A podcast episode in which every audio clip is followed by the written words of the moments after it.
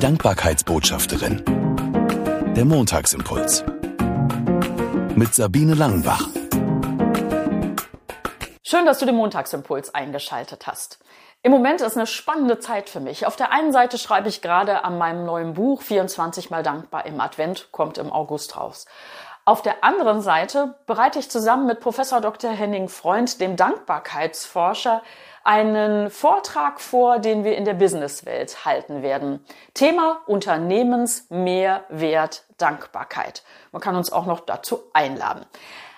Und im Moment sind wir in der Phase, dass wir Beispiele aus der Praxis uns holen und mit Unternehmerinnen und Unternehmern sprechen, ob Dankbarkeit eine Rolle spielt und wenn ja, wie sie in den Firmenalltag integriert wird. Am Mittwoch hatten wir ein super spannendes Zoom-Gespräch mit Bodo Jansen. Er ist Chef der Obstalsboom-Gruppe.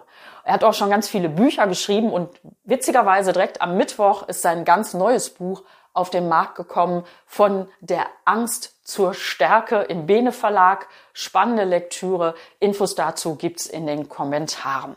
Also, in unserem Zoom-Gespräch gab es ganz, ganz viele spannende Aussagen von Bodo Jansen. Aber zwei Worte haben mich nicht mehr losgelassen seitdem. Und zwar handelt es sich um die Worte bedingungslose Dankbarkeit. Bodo Jansen sagt, dass das in seinem Unternehmen praktiziert wird.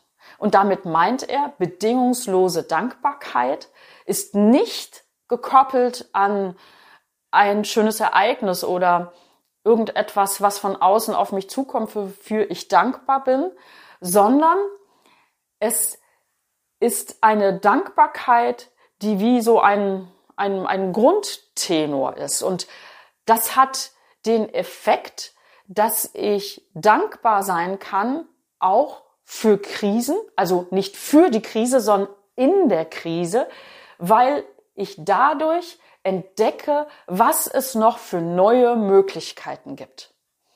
Also durch Krisen entdecken, was es für neue Möglichkeiten gibt. Und das ist möglich, wenn ich eine bedingungslose Dankbarkeit lebe. Das finde ich spannend. Das kann ich auch super gut auf, auf mein Leben übertragen. Auch wenn das Arbeit ist und wenn das wirklich ein Bewusstmachen ist. Aber es stimmt mit dem überein, was ich in der Bibel auch lese. Dort steht, sei dankbar in allen Dingen. Da steht nicht, sei dankbar für, sondern in. Wenn ich die Dankbarkeit als Lebensmelodie nehme, dann kann ich sie auch in schweren Zeiten singen, weil ich meine Dankbarkeit nicht an ein gutes Ereignis knüpfe sondern weil ich weiß, es ist immer etwas, wofür ich Gott sei Dank sagen kann. Vielen Dank, lieber Bodo Jansen, für diese zwei Worte. Bedingungslose Dankbarkeit. Ich wünsche dir eine wunderbare Woche voller Gründe zum Gott sei Dank sagen. Bis nächsten Montag. Sie hörten die Dankbarkeitsbotschafterin, der Montagsimpuls. Mehr erfahren Sie auf www.sabine-langenbach.de.